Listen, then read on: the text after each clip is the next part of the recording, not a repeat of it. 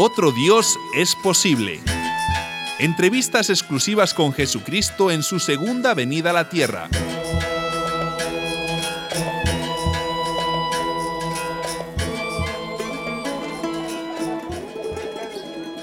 Para levantar el ánimo de nuestros radioescuchas, deprimidos tal vez por nuestro último programa, la unidad móvil de emisoras latinas ha decidido regresar a Nazaret, una ciudad apacible, y comenzar la entrevista de hoy a Jesucristo contándole un chiste.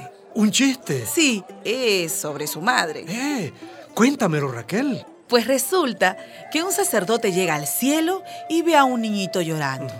¿Quién es? pregunta. El niño Jesús, le dicen. ¿Y por qué llora tanto? Y le explican, porque su madre María baja a la tierra todos los días y no tiene tiempo de atenderlo.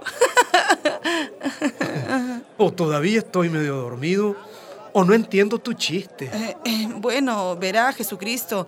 Su madre baja del cielo a la tierra continuamente. ¿Baja? Sí, y en estos años se han multiplicado sus apariciones por todo el mundo es realmente una avalancha. Lourdes, Fátima, Garabandal, Medjugorje, Cuapa, Ostina, Manduria, Arizona, la Rosa Mística. la lista es interminable. ¿De veras? Sí, imágenes de María que lloran, estampas que sangran, siluetas de María en árboles, en desagües. Ah, hasta en un trozo de pizza se apareció hace poco su madre. Bueno, pero ¿qué hace mi madre cuando se aparece? Eh, pide que le construyan un templo. Ah, y que recen el rosario. ¿Eso hace? Sí, una de las apariciones más sonadas fue la de Fátima. Cuéntame, cuéntame, porque no supe nada de eso. Bueno, el 13 de mayo de 1917, en Fátima, Portugal, tres pastorcitos vieron a una señora en el cielo, alta, rubia, vestida de blanco. Mm, no, no. Entonces no creo que haya sido mi madre. ¿Pero por qué? Ella era morena, bajita, con una túnica color tierra. Ajá, ¿y en qué lengua hablaba? En portugués. Ella hablando portugués. Eh, sí, y pocos meses después ocurrió el milagro del sol, un prodigio que contemplaron 70 mil personas. Mm, ¿Y qué pasó, Raquel? Dime. Al mediodía, después de horas y horas esperando, los tres pastorcitos vieron a su madre María señalando al sol. Entonces el sol comenzó a girar y a girar, a ponerse rojo y se descolgó sobre la multitud que, que daba alaridos.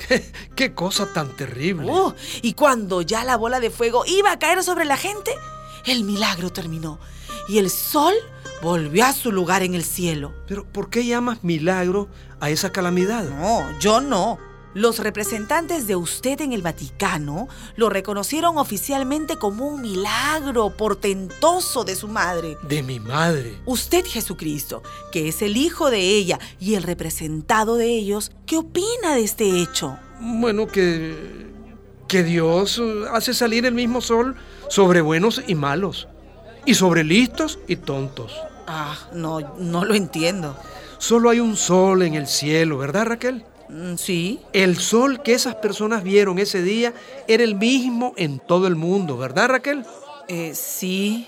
Si el sol se hubiera salido de su camino, todos los hijos de Dios se hubieran dado cuenta, ¿verdad, Raquel? Ah, mm, sí. Entonces, el milagro no fue que aquellos lo vieran, sino que la mayoría no lo viera. Pero, ¿qué pasó entonces en Fátima? Tanta gente no puede alucinar al mismo tiempo. Habrían comido algo. No estarían desfallecidos después de tantas horas esperando. ¿Usted no cree en el milagro de Fátima? Bueno, eso del sol dando vueltas como trompo, pues me recuerda los cuentos que nos hacía de noche mi abuelo Joaquín para asustarnos. ¿Y las otras apariciones de su madre María? Mi madre no necesita templos ni rosarios.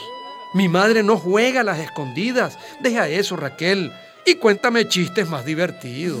Bueno, no sin antes despedir el programa y despedirnos de la audiencia de emisoras latinas, que una vez más, me parece, se estará preguntando hasta dónde vamos a llegar. Desde Nazaret, Raquel Pérez, emisoras latinas.